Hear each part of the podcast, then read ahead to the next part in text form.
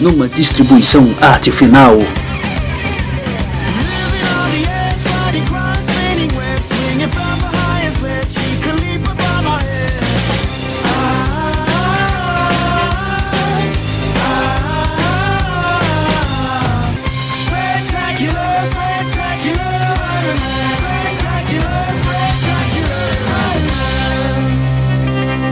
A Pilha do Aranha.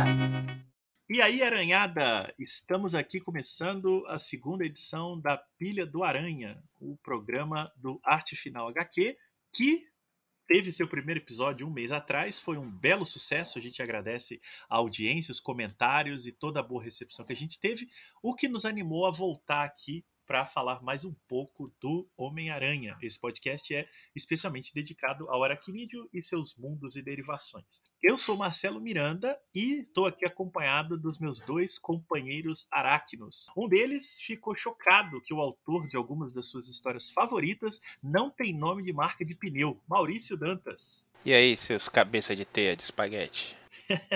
e o outro a gente buscou diretamente do Bedford Towers, um morador ilustre de Manhattan, Vitor Azambuja. Isso aí, estamos fazendo contorcionismo para participar de mais esse podcast. o pessoal já fica dando aí a, a pista da nossa pauta, né? Então é isso. A gente hoje vai fazer o mesmo esquema do programa passado, né? Funcionou, foi legal. A gente tem a primeira parte que eu apelidamos aqui de Aranha News, com as novidades do personagem nas bancas e livrarias brasileiras, e uma segunda parte mais encorpadinha. A gente vai discutir um assunto e a gente adotou esse mês o ônibus que a Panini vai lançar, já lançou, deverá lançar, não vai lançar, né? nunca se sabe, é David Michelaine e Todd McFarlane, né, reunindo aí toda a fase desses dois autores, né, roteirista e desenhista, no Homem-Aranha. E se você estreou a minha pronúncia, aguarde para a gente falar mais sobre isso daqui a pouco. Mas vamos começar com o Aranha News. E o Vitor, né, morador do Bedford Towers, vai falar pra gente o que tem de capa dura luxo esse mês na Panini, Vitor. É muito luxo nesse programa, né? A gente já começa com anúncios de luxo. Você adquire ligando aí pro 0800, se ligar agora, ganha um desconto de 10% de cashback, né, para a próxima compra, porque agora a Panini não dá mais desconto, só dá cashback. Mas com frete acima de 150 reais. Acima de 100 reais. Não, 100 reais, só que tem que. O cupom tem que dar o valor de 100, entendeu? Não pode. Se der menos que 100 no cupom, você tem que pagar o frete. Bom, é. Homem-Aranha A Volta do Sexteto Sinistro, na linha Marvel Vintage, que é o nome bonito que a Panini deu para cobrar mais pela coleção histórica, né? E é por qualquer coisa, na verdade, da, da Marvel que seja um pouquinho mais antiga. Mas é um encadernado bem bacaninha. Ele compila a Amazing Spider-Man 334 a 339, que é um arco escrito pelo David Michelaine, que nós vamos falar neste podcast, e desenhado pelo Eric Larsen, que é muito melhor que o McFarlane, pronto, falei. o programa nem começou já, e é... já baixou o Jamerson Tiol. É, o Marcelo, o Marcelo tinha me proibido de começar o programa com polêmica, eu dei meu jeito, entendeu? Não, não, não. Eu, eu tinha proibido de começar o programa dando pancada, que nem o Jamerson faz no Omniverse. Polêmica tá liberado. Não, brincadeira, é questão de gosto, talvez.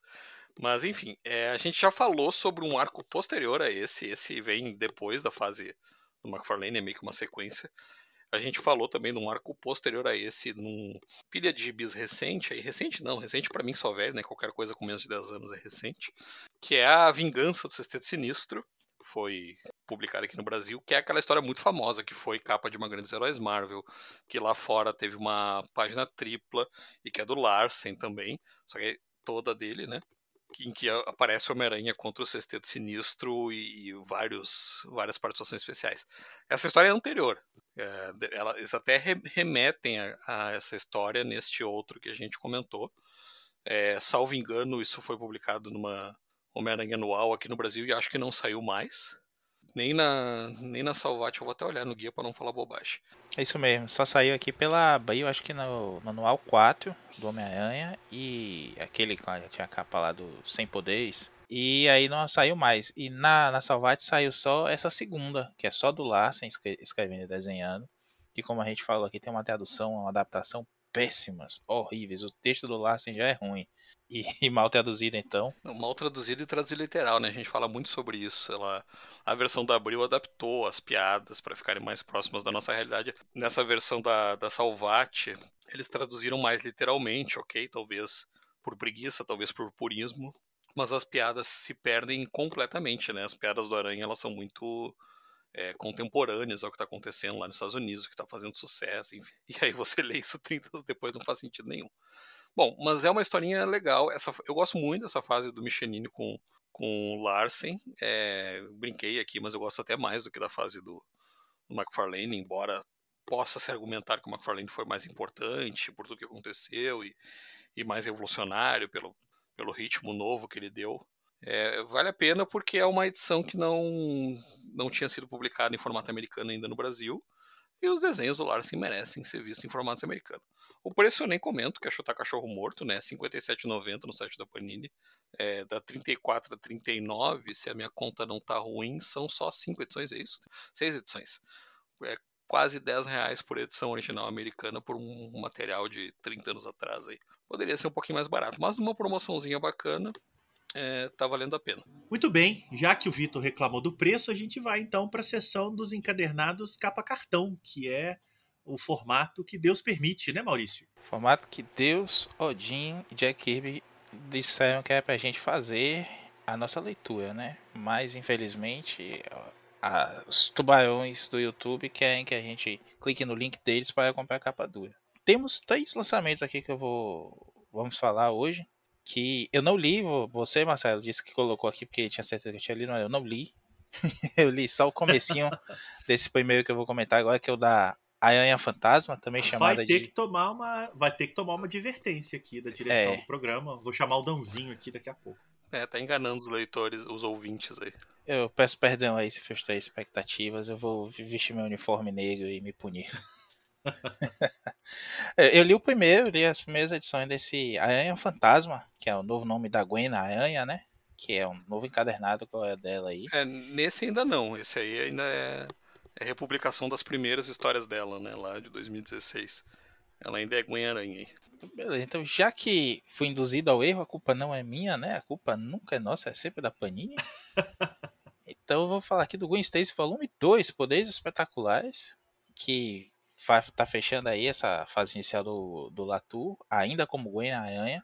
Esse aqui tem oito edições da mensal, mais duas anuais aqui, uma da, do- da própria Gwen Aranha e uma da totalmente nova Wolverine, né? Que é aquela fase da, da Laura como Wolverine.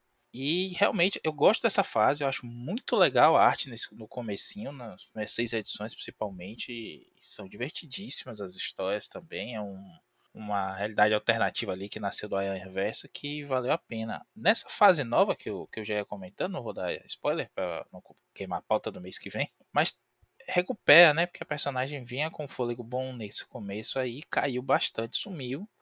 E essa fase nova tem, tem dado um fôlego interessante para personagem. Eu li o comecinho e achei bacana. Bom, temos ainda no, no tópico de aranhas e mulheres, Mulher-Aranha, do volume 1 da nova fase dela, que ainda está rolando lá nos Estados Unidos. Não ficou só nessa mini, não.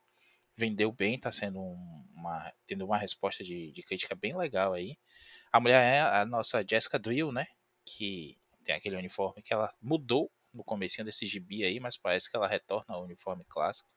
Aquele uniforme que não faz sentido nenhum, mas não conseguem fazer um novo para ela decente, então ela acaba sempre voltando para ele. E é da Carla Pacheco, uma, uma escritora nova aí, pelo menos eu não conhecia de, de muita coisa, e desenhada pelo P.E. Pérez, que fez aquele Senhor e Senhora X, do Gambit e da Vampira, e do brasileiro, né, Paulo Siqueira, que tem feito várias coisas aí do Aranha.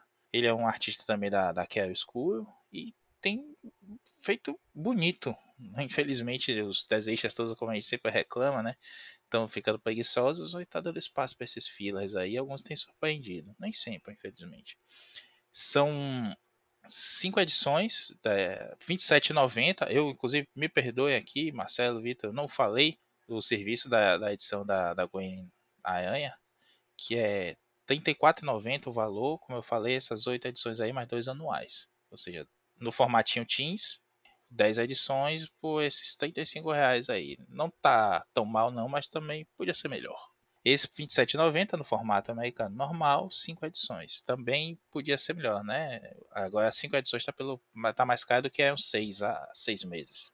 E o Homem-Aranha Volume 2 do Marvel Action, que é aquela linha que lá nos Estados Unidos está saindo agora na parceria com a IDW, que a gente falou no outro programa. São os seis números seguintes, dando continuidade ao, ao anterior com o texto do Fico Ósseo, que eu quero pedir desculpas, inclusive, eu xinguei ele, eu acho que eu xinguei ele no programa passado também, mas eu confundi o teatro dele com, com outro teatro que é muito feio, que eu já esqueci de novo, o desenhista, que eu, eu, me recuso a ler qualquer coisa dele lá. No Twitter eu contei o nome desse desenhista, porque agora eu não, não me ocorre e eu quero melhorar o engajamento do nosso podcast. São seis edições, R$29,90 também nesse formateco menor, não é, Marcelo? Esse Marvel Action tá no formateco, né? Isso, a Marvel Action sai naquele um pouco menor, né, quadradinho, é, menorzinho ainda que as versões que estão saindo do Marvel Teens, né, onde está saindo o Miles Morales. É, é, um formato muito simpático, muito muito agradável, para falar a verdade. Dá saudade do formatinho, ainda que ele seja maior do que, do que os antigos. É o desenhista que você odeia chama Riley Chama Riley Rosmo, não é esse que você odeia? É isso mesmo, eu confundi o Rosmo com o Ócio. Me perdoe aí se eu fico Ócio. Gosto muito de você, inclusive fez aquele que eu sou da IDW, Revolution, que botou todo mundo da Hasbro na mesma realidade. Não deu nada certo, mas o seu teatro é muito legal. Esse Riley Rosmo desenhou o Hellblazer, não é? O Hellblazer pós-Vértigo, não foi? É, Nossa senhora. Tem uns desenhos, é uns desenhos de sofrer, viu? Ah, mas isso o Hellblazer clássico tem também, tá mantendo a tradição, né? Ninguém lê Hellblazer pelos desenhos, né? É, tipo Sandman, tipo um monte de coisa da oh, Vertigo. Gente. Não, tem seus momentos, tem seus momentos. Bom, e fiquei aqui com as mensais, né? As famosas mensaizinhas, que foi-se o tempo que eram gibizinhos pra gente ler no ônibus. Hoje eles vêm com lombada, 100 páginas, 21 reais na banca, né? Então a gente, a gente hoje tem que comprar gibi mensal para colocar na estante, né? Mudou bastante. Mas enfim, é, o checklist indica aí dois títulos mensais do universo aracnídeo, né? O, o espetacular Homem-Aranha número 25, que é uma edição bem especial, porque ela tem a edição da Amazing Spider-Man número 850, um número redondo. Então a edição inteira é uma história só, que foi assim publicada nos Estados Unidos, que é uma ainda é uma sequência, né, desse arco do Devorador de Pecados que a gente comentou no episódio 1. Então quem quiser saber mais detalhes sobre essa história, volte aí no podcast. E, e a mensal né, tá preparando o terreno aí para revelar também daqui a pouquinho a identidade do Kindred no Brasil, o condenado. Em breve voltaremos a este assunto. E outra mensal, Venom número 22, que está começando o arco é, Venom Unlimited, que no Brasil foi adaptado para Venom do Futuro. É uma espécie de filler dentro do, da grande saga do Donny Cates com o personagem. Abre caminho para o uh, King in Black, né, que deve ocupar todas as revistas Marvel daqui a um tempinho no Brasil, e depois o Donny Cates vai dar tchau para mensal do Venom. Ele vai concluir o run dele é, mais ou menos na altura do número 200 da numeração original do Venom. Enfim, histórias boas, né? O Maurício eu sei que não aguentou a tentação e comprou essa espetacular 25. Não posso culpá-lo porque é uma historinha muito boa. Olha o verniz na capa, Marcelinho. Olha esse verniz aqui, Maurício. Tem Não, verniz. É, temos que ser sinceros, é um, é um material bem bonito, assim. Você pega na capa, não precisava disso tudo, verdade seja dito, para uma mensagem, não precisava de verniz em capa. Vai lá, essa é uma edição comemorativa, tá legal, fica bonito na estante tudo mais. Mas via de regra, não, não precisava disso. Aquela lombada canoa tava legal também. Mas ah, tem os doidos aí que reclamam que enferruja o grampo. Então tá, bota sua lombada quadrada. Mas é uma edição bem bonitinha, bem cuidada mesmo. Não tive tempo de ler ainda ali em, em scan, né? Pelo visto já, já se legitimou, pode falar que lê em scan, né? Grandes podcasts já estão admitindo. Pra que ler? Você já comprou a revista, já falou sobre o verniz, sobre pois a lombada. É. Pra que ler? E, e já tirei foto e mandei no, pros amigos no WhatsApp, né? Vou, vou postar uns stories também. Mas é, é uma edição é. bem bonita mesmo e que, e que vale a pena porque a história é bem legal. Apesar de, atenção, alerta de gatilho, existem páginas desenhadas pelo Humberto Ramos. Humberto Ramos. É, cara, ler Homem-Aranha é uma odisseia, né? Ficou até um silêncio sepulcral. É, você, Bom, você, você começa com o Ryan Otley e aí quando vê tá o Humberto Ramos no meio. Porra, é, é, é difícil. É, é duro, né? Bom, já que falamos de desenhistas estranhos, vamos então direto à nossa pautinha do mês. A gente vai falar do ônibus, do busão que está saindo pela Panini, reunindo todo o run do David Michelin, Michelini, Michelin, junto com o Todd McFarlane. É importante de cara dizer que não é todo o run do Michelini, ele escreveu muito Homem-Aranha, a gente vai falar um pouquinho dele aqui, mas o atrativo desse ônibus é a presença do Todd McFarlane desenhando todas as edições. Uh, são 856 páginas no precinho de R$ 299,90 e são edições que vão de março de 1988 até fevereiro de 1990. Né? O McFarlane desenhou a Amazing Spider-Man, né, que era a principal mensal do Homem-Aranha, durante praticamente dois anos, que foi onde ele estourou, ficou um popstar dos quadrinhos e isso levou aí para Image Comics. Nós também vamos falar um pouco disso. Antes da gente entrar na parte histórica, eu quero comentar com vocês aqui muito rapidamente duas coisas que me chamaram a atenção, né, para variar na edição da Panini. É que ela tá anunciando, né? Eu não, não peguei a edição, eu acho que nem nem tá disponível ainda quando a gente está aqui gravando, ela tá em pré-venda no site. Eles indicam aí que eles publicam Amazing Spider-Man 296 a 329. Só que, independente disso estar ou não nas edições gringas, me chamou a atenção, a 296 e 297 tem desenhos do Alex Saviuk. E a 329, que é a última, são desenhos do Eric Larsen, que não estão creditados na capa. Então, na verdade, em certa medida, o leitor que vai comprar isso daí por causa do Todd McFarlane vai se deparar com três histórias desenhadas por outros autores, o que, a meu ver, não há problema, mas isso não está indicado nem na sinopse nem na capa, e o cara tá pagando 300 pilas para comprar isso daí. Mas, ó, verdade seja dita, são bons artistas, né? Se fosse aqueles filas bizarros daqueles eles faziam os anuais, né? Faziam É. perdidos da Marvel. Mas aquele Vibranium Agenda e tudo mais, essas, esses crossover de anual desenhado por essa galera aí é muito ruim. Tinha uns filipinos muito bons, Tony Desuniga e uma porrada de outros que não me vem à mente agora. Mas de vez em quando vinham uns bichos feios e, pô, Alex Saviuk e, e Eric Larsen estão de ótimo tamanho aí. Saviuk, inclusive, um dos meus favoritos no Aranha de todos os tempos. Isso vocês têm toda a razão. Não, tô nem falando da qualidade, mas de fato eu acho que talvez faltasse uma pequena comunicação aqui, porque Ah, né, dá a impressão de que o run é maior do McFarlane. Na verdade, eles inseriram aqui três edições que né, deve ser para fechar o arco, mas, mas ele não tá. E eu sempre fico muito grilado quando você não acredita o artista, sabe? Eu acho meio sacanagem, assim. O negócio é vendido caro, né? Uma edição de luxo para o sujeito guardar e não ler.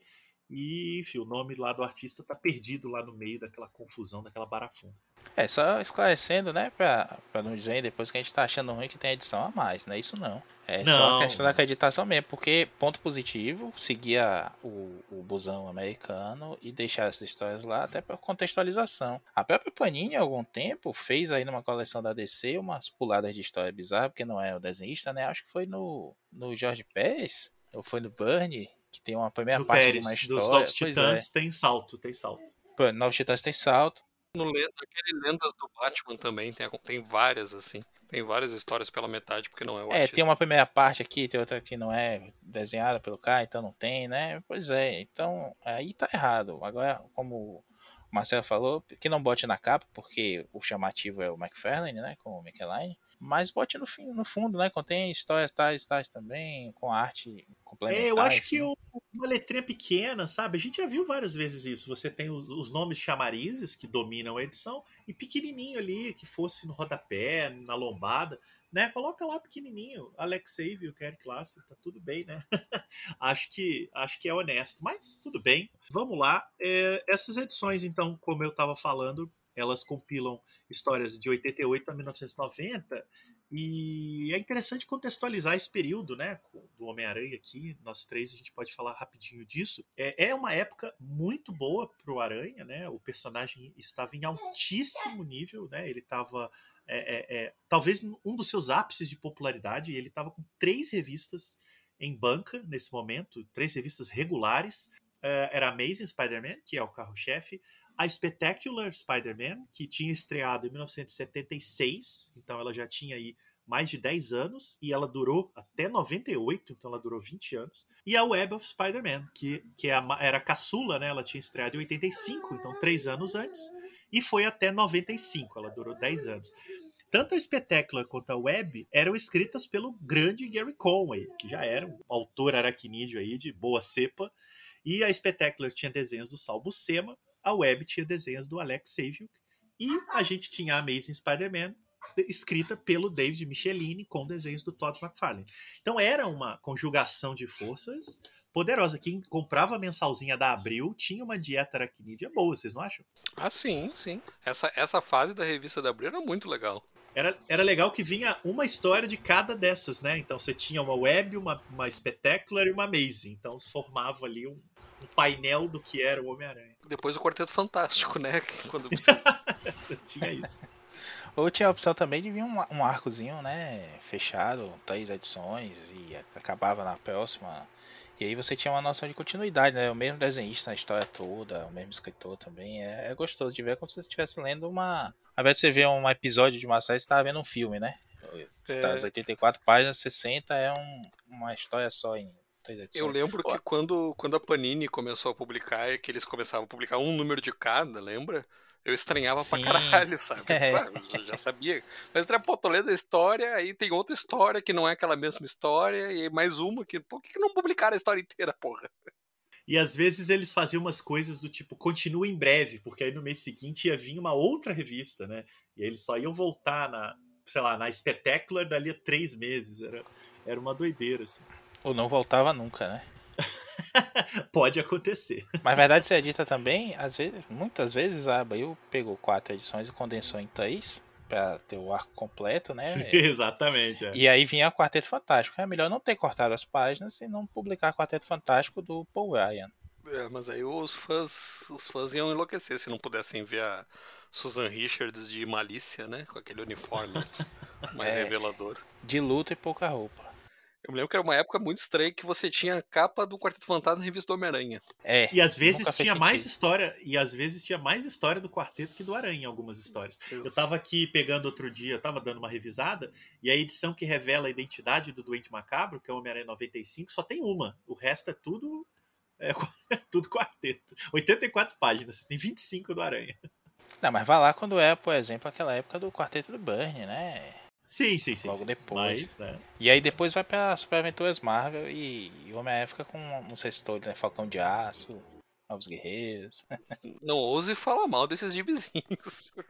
Não, eles têm o seu lugar. Não, com certeza. Mais perto do Aranha, você, a gente lia porque via no Aranha, né? Claro, Se tivesse outra revista, a gente não ia ler, não. Às vezes pulava ainda. Bom, e essas histórias da Amazing eram escritas, e agora chegamos ao, ao homem, ao nome David Michelini. E Maurício Dantas, por que, que a gente está falando Michelini? Porque você me passou um link de um podcast muito bom do Aranha, em que ele é entrevistado, e aí ele explica que a pronúncia do nome dele é essa, Michelini. Ele aceita também o Michelini, mas que o mais correto seria o Michelini. E eu sempre falei Michelini mesmo, como você disser, para mim é a marca de pneu. E a Micheline McFarlane, depois virou McFarlane, e todos aqueles guias que a gente fazia, né, quando era, quando era moleque, encontrava um, um nerd novo assim, aí é, é Liefeld, é Liefeld, é Jimmy Lee, enfim, a gente não, não, tinha acesso, a gente não, não via YouTube de, de, essa galera dando opinião no YouTube e aparecendo nos canais e tudo mais, não, não existia nada disso, a gente tinha que inventar tudo com a nossa mente mesmo, aprender inglês para ler a Wizard americana e essas coisas todas.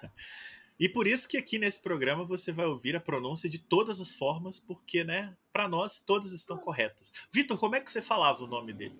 Micheline. Eu sempre ah. falei como eu li. Depois que comecei a sofrer bullying do, dos nerds que tinham acesso à internet, que eu comecei a, a corrigir a minha pronúncia pro inglês ou alguma coisa que parecia. Eu ainda falava Michelini, ainda era o mais próximo, eu falava Michelini, sei lá, achava que era Michelini, não li o Michê, mas, mas era uma maneira engraçada. Agora, o outro autor né, dessas histórias, que é o centro aqui da, da coisa toda, é o Todd, Mr. McFarlane. Eu falava McFarlane, e depois eu adotei o McFarlane e eu acho que vou ficar assim para o resto do tempo.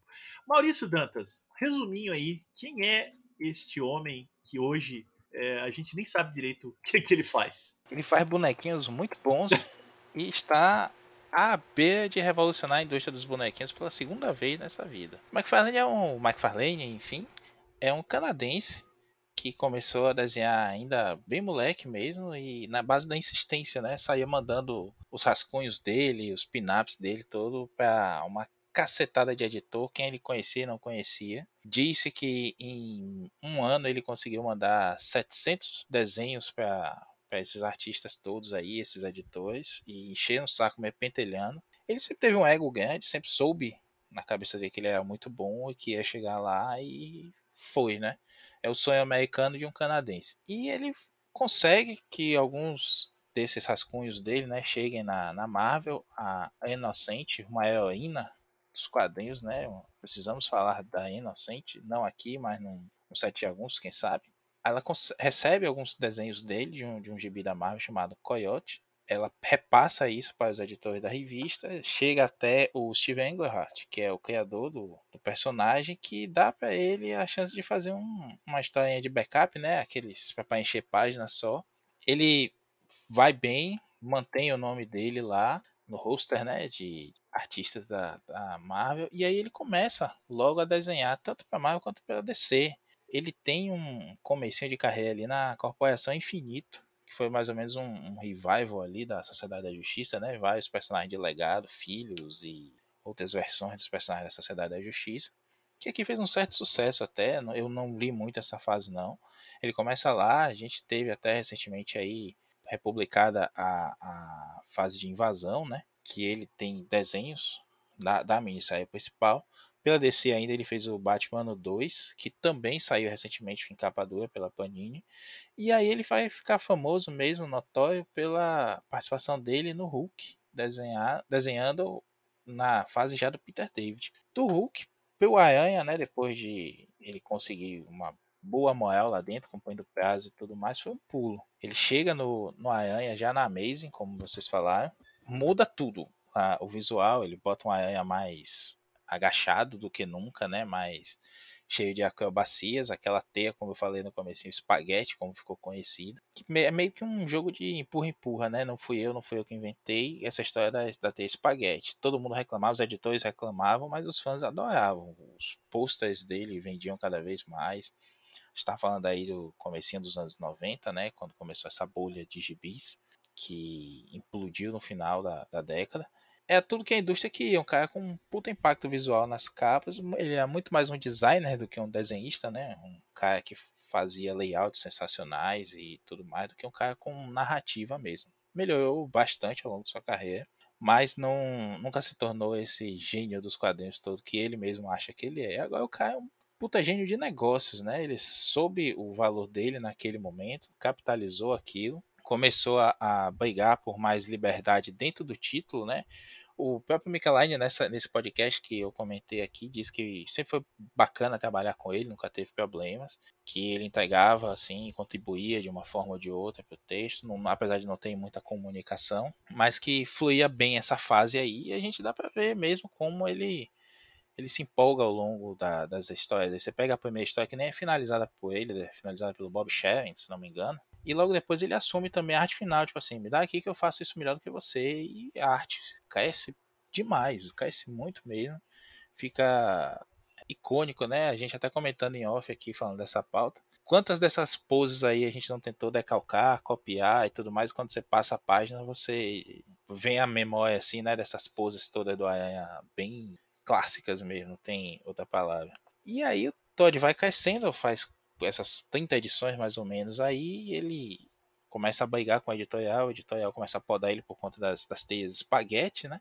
E ele capitaliza o nome dele lá e diz, tá, então vou sair do título. consegue uma jogada editorial para ganhar o seu próprio título, né? Sem adjetivo Homem-Aranha, como ficou conhecido pelos editores na época.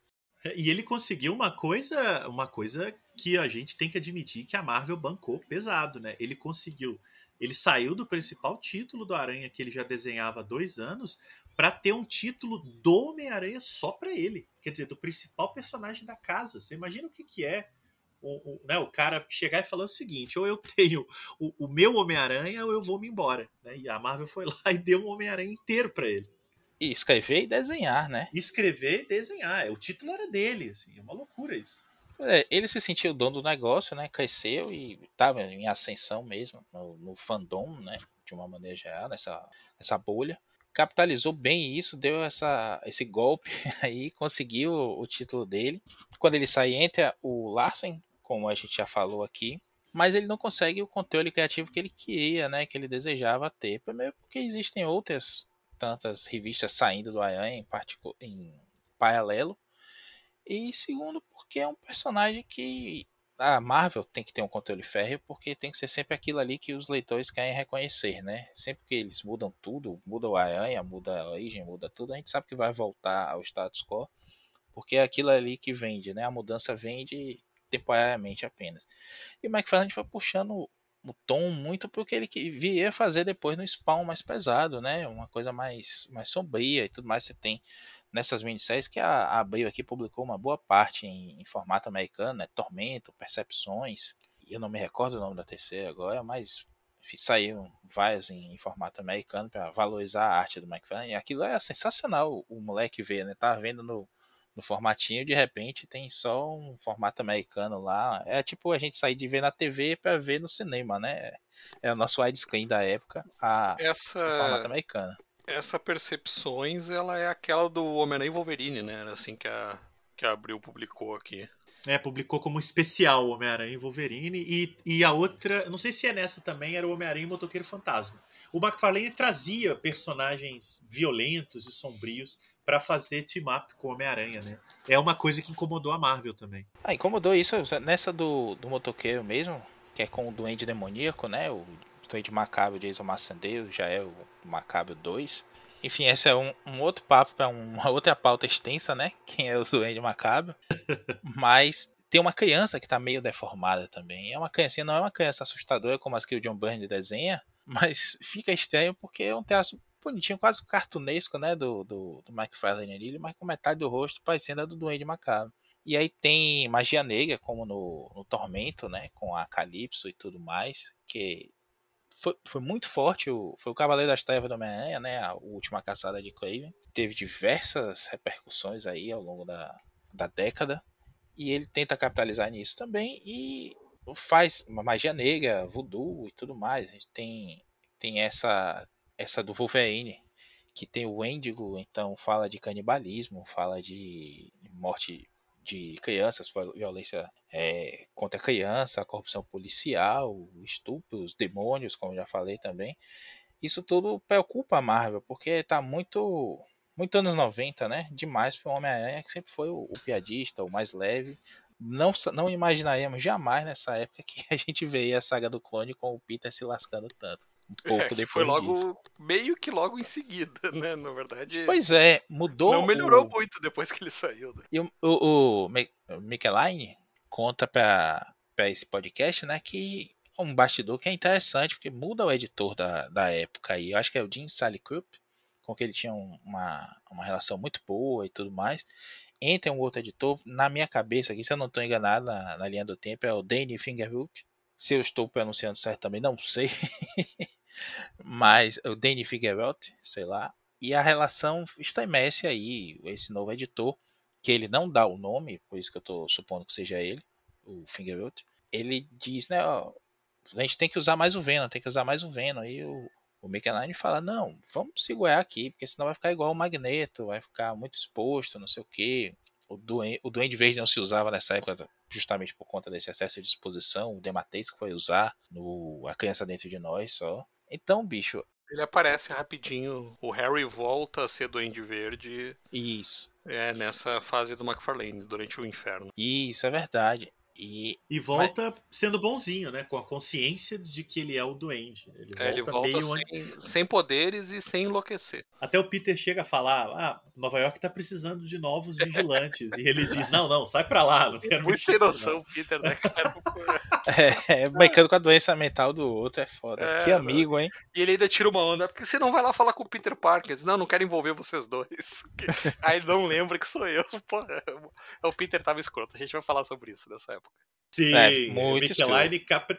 Micheline caprichando no Peter. E aí, só fechando, o...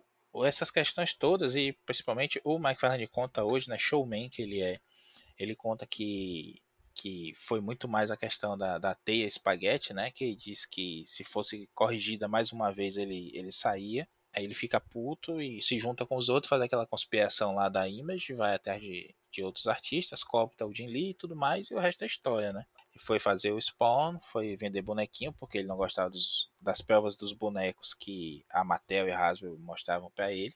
Assim, então vou fazer as minha, a minha companhia de bonecos e vou fazer os bonecos como eu quero.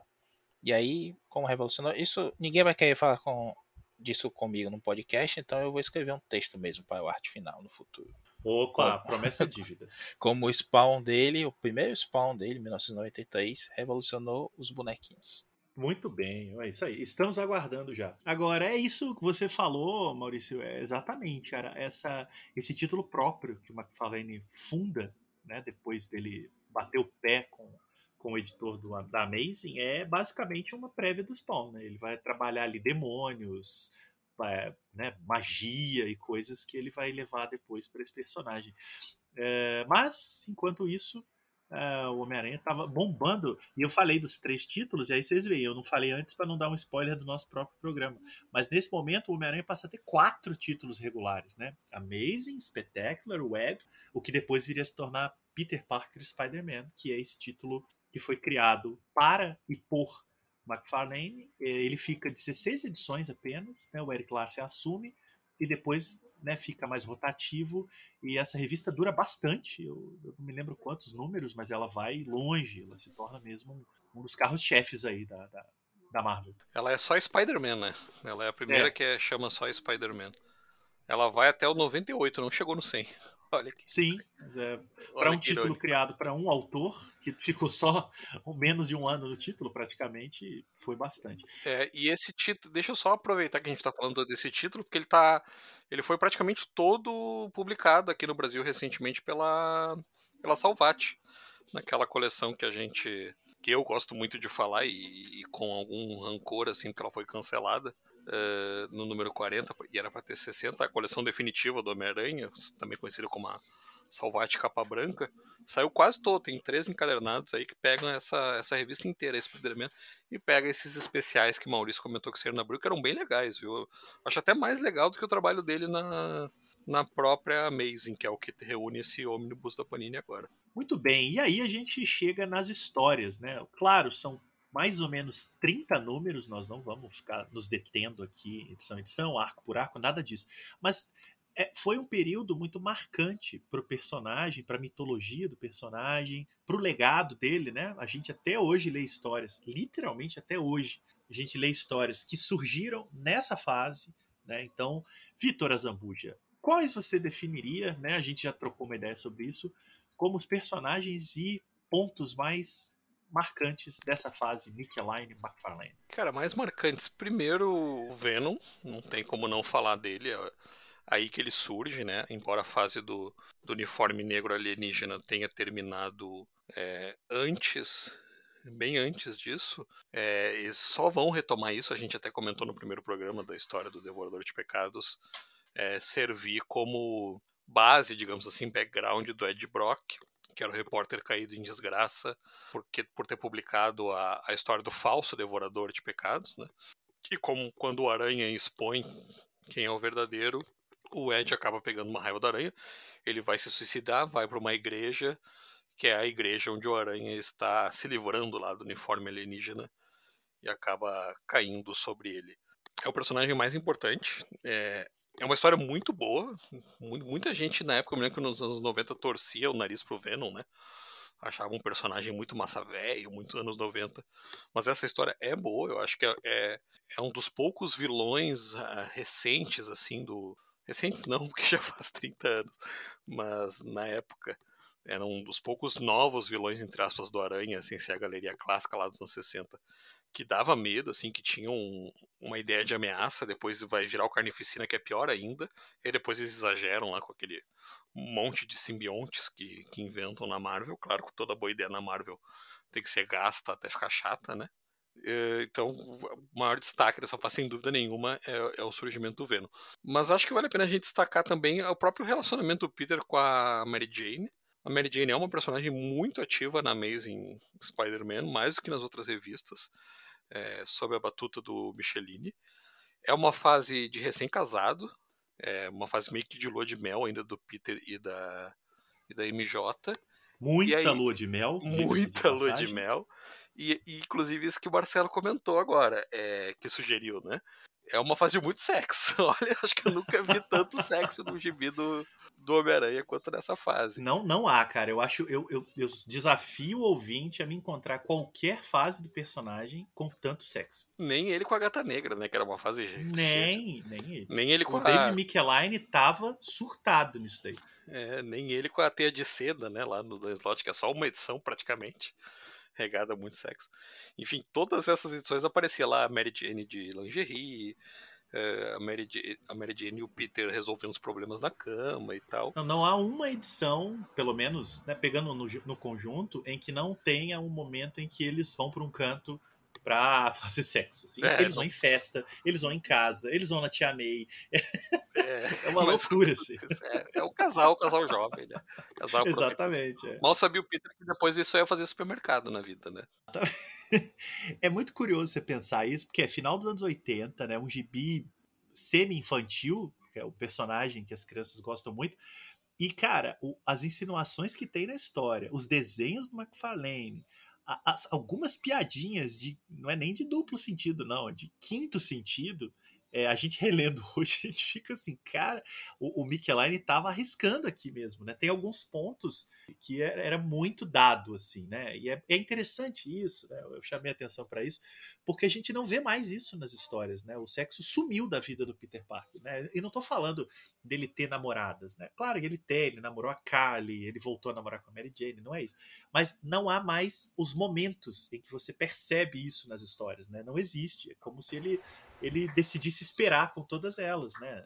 E, e nessa fase do Michelin e McFarlane, não. Você vê um cara e um casal ali tendo uma vida de casal, com seus problemas financeiros, profissionais, afetivos e sexuais, né? É, é, eu acho que nenhum autor tocou tão próximo dessas relações é, íntimas do Peter e Mary Jane quanto nessa fase do Michelin. Ô, Marcelo, se você repara, lembra do nosso último programa, a gente tem aquele aquela parte final do Devorador de Pecados do Peter David com o Salvo Sema, que existe esse tipo de relação, né? A Mary Jane tá fotografando sozinha em casa lá, a câmera automática, o Peter vem pela parede, não sei o que, aí vai puxa ela para cima. Existia, concordo com você que é bem acentuado aqui, acho que a, o próprio desenho que o McFarlane faz da Mary Jane é gostosona, né? Quase sempre semi-nua e um biquíni minúsculo. Enfim, isso motiva o, o a, a, fazer mais essas cenas assim, mas eu queria chegar no ponto que não foi só aí, existia essa percepção e que hoje realmente sumiu. Não sei se foi um mandate aí, a gente sabe que o, o Quesada mexeu uma porrada de coisas, né? O que é que pode não pode. A própria Disney, quando chega, já, já coloca também algumas regras específicas. Por exemplo, né? Personagem fumando, não pode, nem pode em capa, não pode Wolverine não fuma mais, o Nick Fury não, já não fumava mais antes de ver a Vigia e aquela paisepada toda de pecado original. E eu acho que essa é uma, da, uma das castidades aí, né, da, da Colégio de Freia que virou a Marvel nesse aspecto também. É, aqui é bem acentuado, concordo, e como a gente até falou aí, acho que passou pra gente a impressão errada de que a pessoa casada transava toda hora e a gente queria casar também pra isso. eu me senti representado. É, só, adole... é só não avisaram que isso, isso. Dura, isso dura um ano, né? Dois, assim, com um pouco de sorte. O... A questão aí é isso, né, cara? É, é, a, quem leu isso na época é de uma geração muito jovem, né? Então a gente, todos nós aqui éramos, éramos pré-adolescentes. Então você tinha ali um personagem adulto, né? A gente não leu o Peter adolescente, a gente leu ele adulto, tendo uma esposa, né? E, e tendo uma vida adulta, trabalhando, faltando dinheiro, né? Tendo que lidar ali com as questões da tia e tal. Então é, é isso, né? A gente pensava, caramba, então é isso aí, né? Ah, mas eu acho que é, eu acho que você matou. Ele escreve um personagem adulto, ele escrevia pra molecada, claramente eram histórias é, por público adolescente, pro público adolescente daquela época, né? Eu acho que é por isso que se fala tanto que, que o McFarlane foi revolucionário, principalmente por causa da image, claro, da como é que é do golpe, que nem Maurício falou. Mas eles, eles perceberam que era isso que o público estava querendo ver, né? Histórias mais é, no limite, né? Dentes rangendo, e sexo, e peitos, e, e foi uma fase marcante, assim, do, dos anos 90. Depois o McFarlane foi fazer Spawn, que era um personagem bem sombrio, praticamente um Batman mais sombrio ainda, né? Um Batman misturado com Homem-Aranha. E fez muito sucesso, né? E aí viu que o filão mudou, o mercado mudou e foi fazer bonequinho. Mas eu acho que o, o grande lance dele, do, do Michelini, do, do McFarlane, depois o Larsen continua isso também, é isso. Ele, ele escrevia um casal, né? Ele não escrevia lá dois amigos. Ele não escrevia a Mary Jane como só uma coadjuvante, né? Ela tem uma participação ativa nas histórias. Ela aguenta muito a merda do Peter, porque o Peter, olha, precisava crescer muito, né? Ele sempre foi, né? Na verdade, não, é, é. Né, o Peter sempre nessa fase ela dá um precisava banho, né? amadurecer, né? Eu acho que a, eu sempre achei que a Mary Jane era uma personagem interessantíssima na vida do Peter por isso, porque ela faz ele amadurecer. Ela é a única na vida dele que faz ele amadurecer, né? Senão ele ia continuar essa exatamente o, o mala de sempre lá reclamando da vida. E, e, eles trazem também uma série de outros personagens que eu, na época eu gostava muito de ver. Personagens que já, já tinham aparecido, alguns eles criaram. Então você vai ter ali uma, muita participação da Silver Sable, né? Hoje pouca gente lembra dela, mas ela tem uma, uma participação legal num DLC do, do jogo lá de 2018 do Aranha pro PS4. Tem um, um, novas fases depois que você termina o jogo que você compra, que aí são com ela. Então ela volta aí a ficar em evidência. É, ele traz o, o Duende Macabro, esse que é, já era o 2, né? Já era o, o Massendale. Aí depois vai virar lá o, o Duende Demoníaco, faz um pacto com o demônio. Acho que é durante o inferno, inclusive, que ele faz o pacto, né? Isso, ele faz o pacto com o Nastirt. Aí fica com aquela é. cara que é o mapa do inferno. Ah, isso, isso. Aí depois ainda vai ter o outro que é o Duende Demoníaco, que é o. É o que separa. Não, esse é o Contraparte Aranha, tô confundindo. Esse Duende é o do, é o do Pacto. Ele traz o Duende Verde 2, que é o Harry Potter de volta. Ele tem, tem participação do Capitão. Ele tem alguns restolhos, assim, que são divertidos. O Açor Assassino, que só, só, só aparece para o McFarlane desenhar a capa dele como se fosse a capa do Batman, sabe? Ele usa muito o lagarto, porque ele faz o Peter, nessa fase, o Michelini faz o Peter voltar para a faculdade, né? Para a Universidade Empire State. E aí ele é. Ele não é assistente do Connor, né? Mas ele é do Connors. Mas ele tá sempre se esbarrando com o Connors ali. Aí durante o inferno vai aparecer o Connors também. Vai aparecer o lagarto de novo. Tem essa, esse especial que você comentou que não tá nesse busão, porque é da, da revista Spider-Man que é o Tormento, que é com lagarto, né, que é bem mais sombrio. Ele tem o Gatuno, e o Gatuno, o Gatuno já existia, né, mas ele ele volta em evidência para essa série e é outro personagem que talvez seja mais conhecido do público, porque aparece aí no Homem-Aranha no Aranha Verso, o filme, né, do Miles, um personagem bem, bem diferente, bem reinventado, né, baseado na versão do, do universo Ultimate, mas é o Gatuno, é legal que ele tá por aí ainda. Tem aquele personagem que é um ladrão, que é o Raposa Negra, que é um veinho, que passa perto de todo mundo. Tem um personagem que é extremamente inútil, que é o Chance, que é um.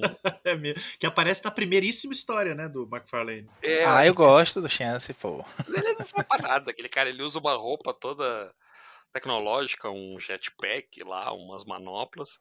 Bigodinho bizarro. O bigodinho. e a única característica dele é que ele aposta os contratos, né? Ele é isso que eu achava massa. Isso, é, ele só é pago se ele conseguir, mas geralmente não é assim. Pô, eles pagam um cara se ele não consegue. Ele também tem um. Ele também cria umas buchas, tipo zumbido, né? Que é esses personagens totalmente irrelevantes só para fazer graça. E tem um também, cara, que é um, acho que é um pedreiro, que ele, ele o Peter descobre que ele foi picado por um coelho radioativo. Radioativo, rapaz, isso é muito engraçado. Só que o cara tem vergonha de mostrar os poderes, porque ele diz: "Como é que eu vou dizer para as pessoas que eu tenho os poderes de um coelho?" Aí o Peter fica dando uns conselhos para ele, não, mas você devia usar seus poderes pro bem, e não sei o que e tal. Então tem esses lances assim meio humorísticos, né, do Michelin, que são personagens que só estão ali para fazer graça e pro, e pro Peter sambar em cima, né? É, o Michelin tinha um, um senso de humor muito legal pra Aranha, na minha opinião.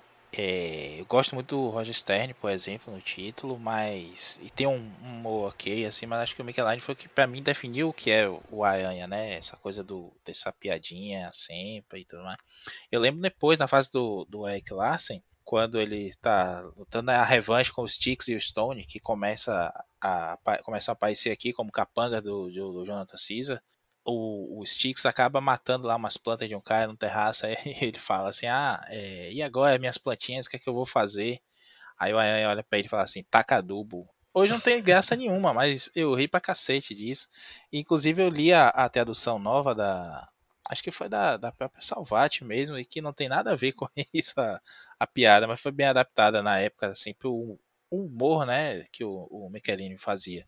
E isso para mim é muito divertido, vai esse zumbi do, esses personagens nada a ver, assim, acaba dando uma, um, uma, um saque legal, assim, né? O Ayan tem o seu próprio universo nessa época aí, né? Seus próprios coadjuvantes é, e tudo mais. É. Ele vai poder aparecer com o Justiceiro mais adiante, com o Capitão América ainda nessa fase que a gente tá falando tudo mais, como parte de um universo maior, mas ele tem um nichozinho dele ali, que se você juntar com as outras mensagens daquela época, é quase que um aranha verso mesmo, né? Dentro é. do universo Marvel. Uma coisa que acontece muito nas histórias do Michelini também é sempre ter uma figura cerebral por trás de operações que a gente não entende muito bem, né? Roubos, golpes, trapaças. Então, você tem lá umas figuras assim, tipo um rei do crime, mas né, lado B assim do submundo, que contratam os bandidos bunda, alguns conhecidos, tipo Escorpião, mas outros nada conhecidos, né? Então, sempre tinha essas figuras conspiratórias por trás. E ele cria um dos vilões, um dos antagonistas é, mais detestáveis da Galeria do Aranha, que na verdade é um antagonista da Mary Jane, aí corroborando aí o que o, o Vitor falou, da importância que a personagem tinha nessa fase, ela é tão importante que ela tem o seu próprio arqui-inimigo, né? Que é o Jonathan Caesar, que o Maurício citou. Eu, na minha adolescência, lia Caesar, é exatamente como está escrito na revista, mas o Vitor me lembrou antes que é a mesma grafia do macaco do Planeta dos Macacos, então como eu não fiz essa relação na época. Mas ele é um antagonista da Mary Jane, né? Ele é um cara que se apaixona por ela, ela nessa fase é uma modelo mundialmente famosa, né? Uma Gisele Bündchen aí americana, e ele se apaixona por ela né, como modelo, né? Faz todo, é um milionário, ele faz mil maracutaias lá para que ela vá morar no prédio dele junto com o Peter e sequestra ela, dizendo que vai obrigar ela a se casar com ele, porque ele quer isso e ele sempre teve tudo que quis. E, e ele é um personagem odiável, né? Que ele tem um diálogo que ele fala: Ah, eu sempre quis tudo que, que eu quis, né? E quando eu não tinha, eu me virava. Ah, se o meu irmão não tivesse feito tal coisa, talvez ele ainda estivesse aqui. Então tem umas coisas assim bem estranhas. E a Mary Jane vai se safar dele sozinha também, né? O Peter faz de tudo, ele, ele é incompetente o suficiente para não descobrir que ela está presa no apartamento de baixo do prédio. ela se vira ali para sair sozinha. Ele, é, ele participa da história, mas quem sai do cativeiro é ela o Peter é o pior detetive da Marvel. Ele mesmo fala isso, né? Detetive não é comigo. Se eu não conseguir colocar um rastreador no sentido de aranha não me avisar de nada, ele é tão ferrado, né? Não, e, e, como é que ele não tem um tipo um rastreador com a Mary Jane o tempo inteiro, né? Porque, enfim, ela, ela mesmo é, de... não sabendo a identidade dele, ela tá sempre, ela pode estar tá sempre em perigo. Depois eles até resolvem isso, acho que tem alguma coisa que ela usa para é. chamar ele, sim. Mas são duas edições em que ela fica presa no apartamento de baixo, de onde ele mora, e ele passa, é, ele, ele roda Manhattan inteiro espancando bandido, tentando encontrar onde ela tá. E se não me engano, esse, essa história do rapto saiu no manual, não foi? Que é o rapto de Mary Jane. Não lembro se é um. Ah, no Brasil, né? É, no Brasil. Na... Que... É, não, sim. E é um, é um, negócio curto até, né? Mas eles anunciaram como se fosse o arco todo, aquela. A, a, revista toda fosse aquilo, né? O anual inteiro. A coleção definitiva também é o 24, é o Rapto de Mary Jane. Que Tem são um- duas histórias só. É, tem da 303 a, tem da 303 a 309 da É, Amazing mas o sequestro mesmo é assim, ela é sequestrada no final de uma edição, aí a seguinte é a busca e a seguinte é o resgate. É Eu, rapidinho. não, eu tive que procurar agora, tava folhando, essa história não tá aqui, não, porque é, é uma partezinha da história só. Uma coisa muito curiosa é como o McFarlane usava os clichês da época, né, para caracterizar os personagens todos. O McLean ajudava muito nisso, como isso do o, o rico psicopata, né? A, a modelo vivendo a vida louca lá, só de balada e tudo mais, mas o, o visual também. Quando o Peter tá falando com o policial lá que tá investigando rápido, ele tem aquele bigodão caindo pelo lado da boca, aquela, aquela roupa meio de personagem de filme de seriado policial da época mesmo. né? Todo mundo é muito Isso. assim, o porteiro gordinho, é tudo muito caricato assim, o que você esperaria ver naquela época mesmo, sabe? É ah, é datado hoje? É, porque mudou a moda, mudou o corte de cabelo, todo mundo lá tá com uma mistura de mullet com o Pigmalião, mas até o Peter mesmo, né, de vez em quando aparece com um mulletzinho. Agora, é característico demais, bicho. É muito divertido você ver essas coisas aí. O McFarlane vai alopeando aos poucos no, no layout das páginas, mas isso é, é característico desde o comecinho da, da história, né? O cabelo da Mary Jane vai ficando maior, cada vez maior, até na época do Eric Larsen ficar no meio da coxa. Não, e ele chega a não caber no quadro, né? É, cheio, né? Parece que é a É. medusa dos inumanos. É isso, exatamente. é. Bem anos 80 ali, né? Aquele cabelo encaracolado, cacheado, muito alto. Permanente, né? Agora- Porque a Mary Jane sempre teve o cabelo escorrido, né? Era Sim. permanente. eles, nessa É uma, é uma mudança absurda mesmo, né? Se o cara ficou cinco anos sem ler o Aranha e pega essa Mary Jane aí, diz, não, não, não é possível. É, É, eu, eu me lembro que eu conheci essa Mary Jane quando eu voltava Eu pro também. original dela de franjinha. Isso, Quem é essa mulher, cara? Não, quando você pega lá o John Romita, você, você pensa, nossa, mudou muito mesmo, né? Agora, a, a- a- o McFarlane nessa época, de fato, estava inspirado nessa questão do visual e, e- e é muito perceptível como da metade do run dele para frente na Amazing, ele vai se libertando no desenho, para mal e para bem. Então ele começa a fazer, por exemplo, me chamava muita atenção os quadros verticais dele. Lembra um pouco o George Pérez, só que o Pérez é mais elegante, né? O McFarlane é um pouco mais grosseiro. E eu lembro no formatinho que era difícil até de ver, né? Porque ele faz, numa página, ele faz quatro quadros verticais com muito texto, mas o quadro muito apertado. Então você tem um pontinho do aranha, um ponto da teia, um ponto do olho. Aquilo me chamava muita atenção. É como se fosse uma câmera muito próxima, assim. Eu gostava disso. Agora, quando ele desenhava rosto, quando ele desenhava cenário, eu acho que era um pouco no automático. É, os rostos hum, é, variam demais nessa, nessa fase aí do McFarlane, né? Ele eu acho que só estabiliza mesmo lá no, no Spawn, porque tanto no Hulk quanto aí os personagens mudam demais. Você às vezes tá vendo o personagem tá meio gordinho, com a mão gordinha, a- o nariz de bola curtinho, daqui a pouco tá normal de novo. Alguns ele consegue dar aquele senso de profundidade quando ele dá esse close no olho, né? Ao invés dele fazer vertical, ele faz horizontal, aí tá aquele olho assim meio de três quartos, né? Você vê um olho e o outro, o de trás, um pouquinho menor, com o nariz no meio. Ele dá uma profundidade legal, você se perde ali porque ele detalha muito aí isso, né? O brilho e tudo mais. E fica bonito, beleza, enche mesmo e faz essas picaretagens, Marcelo. Quando você bota quatro quadros verticais, como você disse, tem que cortar, né? Então você aproxima a cena, aí ele faz só os traços grossos do, do redor do olho e a teia da máscara do aranha e pronto. É o Homem-Aranha pensando aqui, meteu o balão. Sim. É esperto, não vou dizer que tá errado, não, até porque o resultado é bom, não, não, não desdiz o texto, né? É dinâmico, né? Você vai folheando assim, flui bem a história. É isso, é. Flui, é uma não. coisa que sempre se disse dele, né? Ele deu Não um joga contra, pras de jeito histórias. É, exatamente. Tem uma edição particularmente que eu gosto muito, que é a 313, que é a especial de Natal. Eu acho essa edição, além de muito bem desenhada, uma das histórias mais legais, assim. É basicamente um filler, né? Não tem nada muito relevante que acontece, não. Mas é aquelas histórias de Natal que tem várias pequenas historinhas acontecendo. Eles são no meio, despejados né? nessa, não é? Isso, exatamente. É. Eles do- eles não sabem se vão- se vão morar com a tia May, se não vão, e aí o Peter enfrenta, ele enfrenta uns bandidos e é ajudado pelo Papai Noel. Eu acho que os desenhos dessa edição são muito, muito bons. Ali é um dos pontos altos da fase. E a história é muito, muito boa, muito legal, tem uns dilemas interessantes. Ele vai no túmulo do tio Ben, encontra a tia May, tem, tem tudo ali. Eu acho que é um. É, de todas seria uma edição assim, é, ela, como ela é um pouco desligada do resto, apesar do despejo, você consegue acompanhar a história ali, eu acho ela bem exemplar.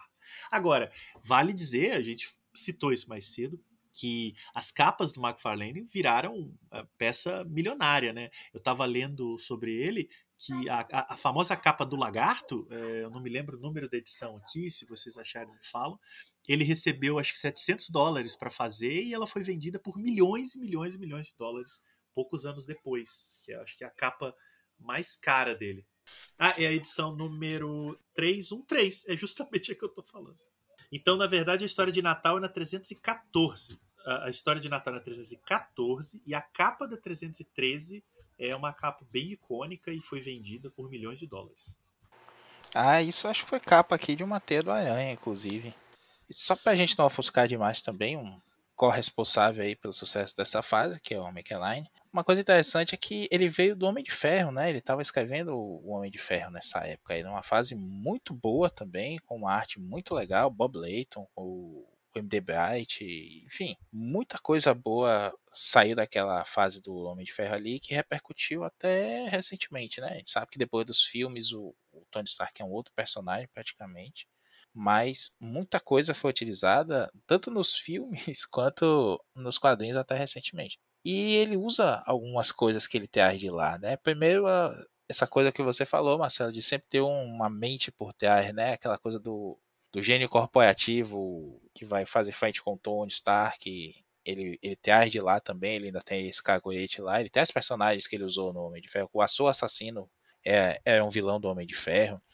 O próprio Justin Hammer, que vai aparecer aqui, que vai ficar um tempinho aparecendo ainda, né? Como recorrente aí, um, armando vilões, ou, ou tendo algum plano aí que o Homem acaba se metendo a, a, Fundação Vida, que eu achava sensacional, assim, pô, mas como é picaeta, né? O cara promete vida, promete saúde e tudo mais, e tá destruindo o ambiente, e tá matando, e tá se fazendo uma milícia para defender Olha, a vida dos ricos achei, só, né? Quem, quem diria, né, que isso não ia acontecer no futuro? Quem diria? É, e a gente e depois ainda tem gente que diz que não, não existia nada de política nos quadrinhos, né? Mas assim, são coisinhas que ele foi pegando e foi adaptando bem pro meio ali, né, para esse microverso aí do Aranha dentro da Marvel. E que eu, eu cresci lendo essa fase aí mesmo, lembro do Homem-Aranha 115, que é justamente essa história, Homem-Aranha 115 da Abril, justamente a capa tem essa história do, do escorpião recebendo a roupa nova lá, com o rabo cheio de, de melhorias, cuspindo ácido e tudo mais e indo para cima do, do Aranha. Essa foi a primeira revista que eu comprei com meu dinheiro mesmo, né? meu dinheiro da mesada, mas é meu dinheiro. E adorava, eu li essas revistas aí, bicho, até rasgar. Foi na 118, como eu falei já de outras vezes. Já tinha um, as outras revistas que a gente está tá falando aqui, tem os Irmãos Lobo, desenhado pelo Saviuk. O Alex Saviuk, inclusive, foi o responsável por eu começar a reparar o nome do desenhista, porque o Saviuk, quando desenhava a de baixo para cima, ele desenhava o queixo como se fosse fotografia mesmo, né? Não é a, a cabeça do Aranha não é aquela bola em todos os, os, os ângulos que o McFarlane desenhava, que o Salbucema desenhava, o Saviuk fazia uma coisa mais quadrado, né? É. Então aquele quadradão o Save que fazia uma coisa mais realista mesmo, né? Então, eu, por que, que esse, esse, nessa história o queixo dele tá assim e na outra não tá? e eu acho que o, o uniforme dele, do Save, que era o que tinha a teia do sovaco mais proeminente, né? Que é lá do Steve Ditko. Era Sim. muita. Nenhum, nenhum, nenhum desenhista da época fazia aquela teia desse jeito. Que é uma, né, que é uma coisa bolada pelo Steve Ditko e um pouco abandonada por vários desenhistas posteriores.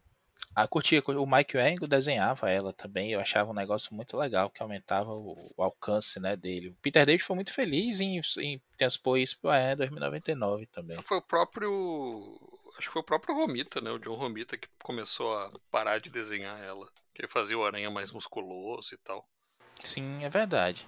Agora, pra mim, o Save que é o. A gente tá fugindo do tema aqui, mas pra mim o Save que é o sucessor do, do Ross Vendel, que a gente tava falando outro dia aí no Twitter também, que é um baita desenhista do Aranha, que merece mais reconhecimento. Nem estamos fugindo tanto porque eu acho que tem Saviuk, né? Como eu falei no início, na, nesse ônibus. As duas primeiras histórias são desenhadas por ele, então o leitor que bancar os 300 pilas aí da edição, vai poder apreciar um pouco a arte desse cara em, em Olha, formato americano. Eu vou até, eu vou até, até peguei meu encadernado aqui, que tem o Buscema, o, o McFarlane e o Saviuk. E nessa história que ele não desenha o diabo da teia essa. É um negócio bizarro essa teia. Eu me lembro que a primeira vez que eu vi ela, que eu reparei nela no desenho, eu voltei nos gibis, mas ele tinha isso antes, né? Porque é. é. uma, é uma coisa assim, tem desenhista que esquece, tem artinalista que bota, que não bota. Tem alguns que não gostam. Isso aparecia muito nas sessões de carta, né? O pessoal perguntava para que servem as teias embaixo do braço, né? E aí os, os editores da Abril tinham que explicar que era uma ideia do Ditko para ele parecer um esquilo, era uma coisa estranha mesmo. O filme, uma das poucas coisas boas inspiradas no, no filme da Marvel, Homecoming, ele usa, né? As teias servem mesmo para ele. Isso, para dar uma planada. É, como o Asa Noturna usava também no, na segunda versão do uniforme solo dele. Eu sempre achei legal isso, porque faz sentido, né? Ele precisa se deslocar, ok, ele usa as teias, mas às vezes ele precisa de alguma coisa para dar um impulso mais longo, né? Essa essa fase é tão, tão icônica, né? Que mesmo no Brasil, ah, Homem-Aranha e tudo, ah, beleza, mas não, não, não tivemos assim tantas republicações do Aranha, né? Mas é, já saiu isso aqui pelo menos umas quatro vezes. Tô dando uma olhada rápida aqui no, no guia dos quadrinhos. A gente tem essa, essa coleção do da Salvat, saiu em, na, na própria Abril, né? E pelo menos duas vezes, na mensal, nas anuais e naquele O Melhor do Homem-Aranha, que saiu em 97 ali, em quatro volumes, volumes grossinhos, que não sei se vocês têm ainda, eu, eu tive que me desfazer quando eu vim para Recife, mas adorava, li demais esses formatinhos aí. E a própria Panini já tinha lançado no mais clássico do Homem-Aranha. Então, é, prova disso também é que cada um de nós aqui leu de uma forma diferente, né? Eu li, por exemplo, na versão importada da Epic Collection, são dois volumes, o volume 18 e o 19, mas tenho também o maior clássico do Homem-Aranha da Panini aqui, e vocês têm outros formatos, né, Marcelo Vitor? Ô, rapaz, eu reli esse material em pelo menos umas cinco fontes.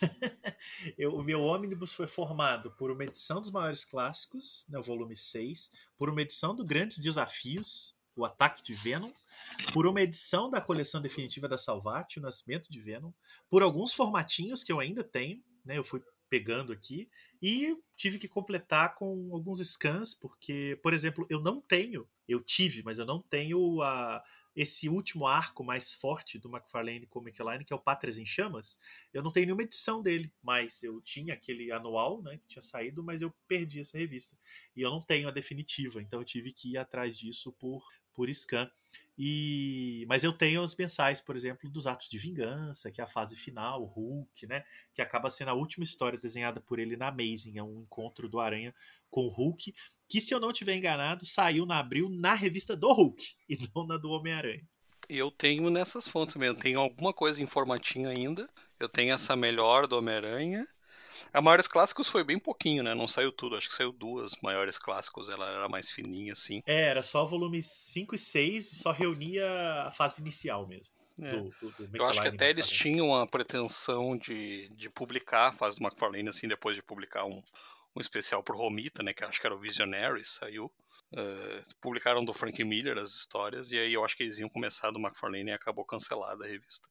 Agora eu tô relendo na, na coleção definitiva da Salvat. Tá meio espalhado, mas tem a vantagem disso que vocês comentaram no começo de ter as edições que, das outras revistas, né? É, que vão no meio, então você consegue ler a história na sequência.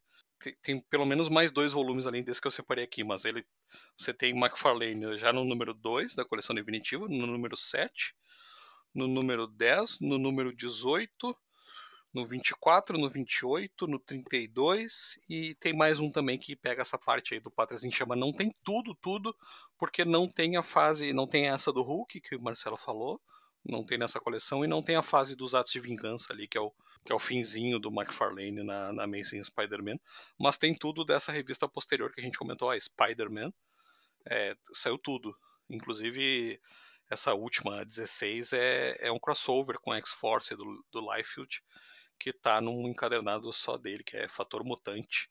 Coleção bem legal, já falei dessa coleção da Salvat, ela era bem legal.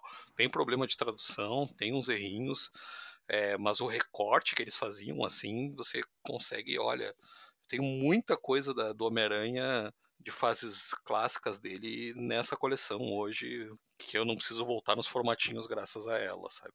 Pobre Vitor, é o grande viúvo dessa coleção no Brasil. Eu sou né? mesmo, cara. Eu assinava, me devolveram um dinheiro, porque ela não ia continuar, e eu não queria o dinheiro de volta. Eu, eu Que tinha Me dê, minhas com- me dê minhas edições! Fica com o dinheiro, me manda as edições que faltam, por favor. Me manda mas- pelo menos só as que você já tem aí, não precisa. É, eu mando o boneco. cara. Isso.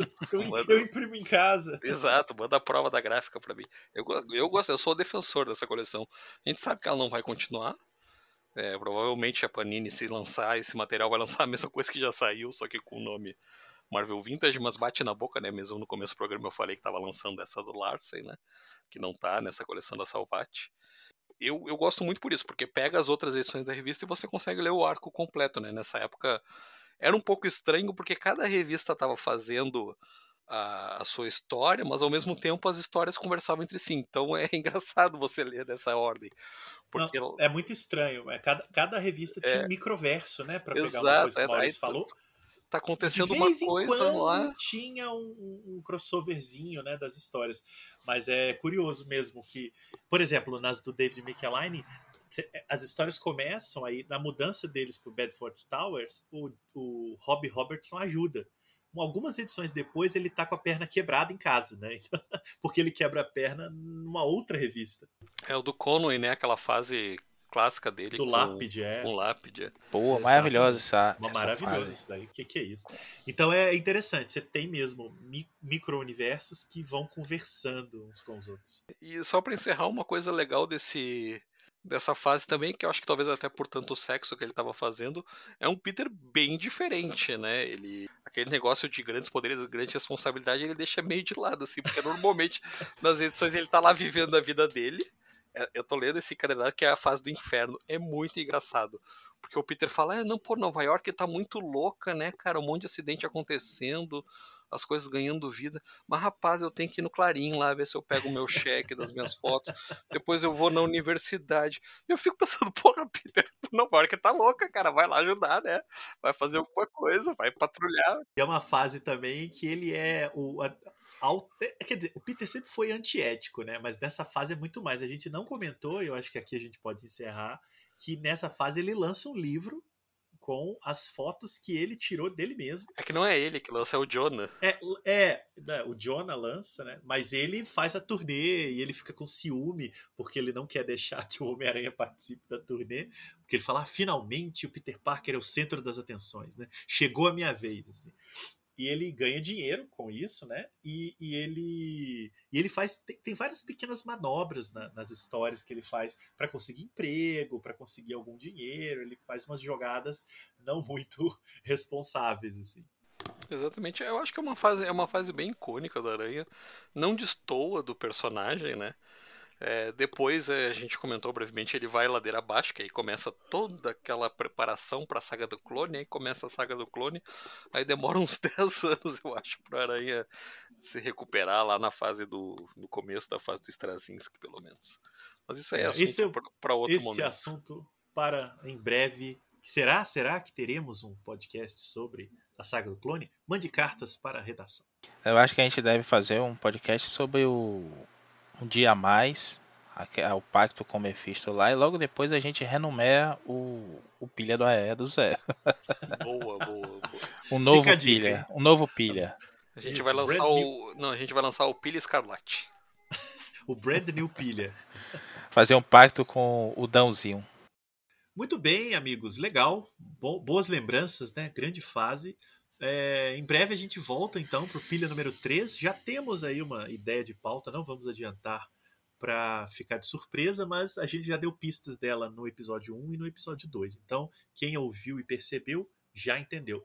Maurício Dantas, mande aí seus recados finais. Quero apenas agradecer aí mais uma realização deste podcast maravilhoso, sensacional, um dos melhores da podosfera brasileira, ficando atrás apenas do Pilha de Gibis. Mas é, eu gostaria também de relembrar aqui, faltou a gente falar de uma novidade do Aranha também, que é a nova tatuagem do Marquito, né? Que tá Opa! tentando de todo jeito entrar aqui no programa e aí até tatuar o Homem-Aranha ele tá tentando tatuar. E tatuou o aranha atacado pelo simbionte, que é para fazer um link com o Venom. Justamente, então assim, é, Marquito e sua tatuagem massa velho, parabéns, tá bonito, melhor do que aquele Batman na sua canela. Mas você Aquele ainda não. Batman é do Bray Fogo, ó, respeito, pô. Mas é a canela do Marquito. É, a Canela. E é o Batman, né? É, não é um lugar muito bom, né, Canela. Mas ele não Gente. joga futebol, ele é nerd, né? Não vai sair jogando futebol nem nada. Aí tá achando que ele vai dar aquele chutão de super campeões assim, quando a galera vir que é o chute com a canela do Batman, aí vai fazer um golaço de efeito. né? E Vitor, alguma, algum recadinho? Não, acompanhe nossas ações virais aí ao redor do mundo, né? Temos aí a tatuagem de Marquito, temos o Homem-Aranha de Recife, né? Logo cedo aí, alegrando os passageiros do ônibus. Temos as aranhas gigantes que invadiram alguma cidade do hemisfério norte, que eu não me lembro. E invadiram Belo Horizonte também. O bairro Belo Horizonte, foi invadido isso. por aranhas gigantes. Marcela está em Belo Horizonte fazendo essa ação viral aí. Depois não pergunte quem é que vai recolher as aranhas. O Maurício está promovendo aí o Homem-Aranha de Recife e eu não sei o que eu vou fazer para Porto Alegre aqui. Mas o importante é que a gente está investindo nesse programa, então mandem sugestões aí nas redes sociais do Arte Final. Esse foi a Pilha do Aranha, mais um podcast com o selo dos cabras de qualidade do Arte Final. Gostou do que ouviu aqui? Compartilhe e acesse o site, tem muito mais conteúdo de qualidade esperando por você. Vai comprar seus gibis na Amazon? Compra acessando nossos links, você vai ajudar a manter esse trabalho. www.artefinalhq.com.br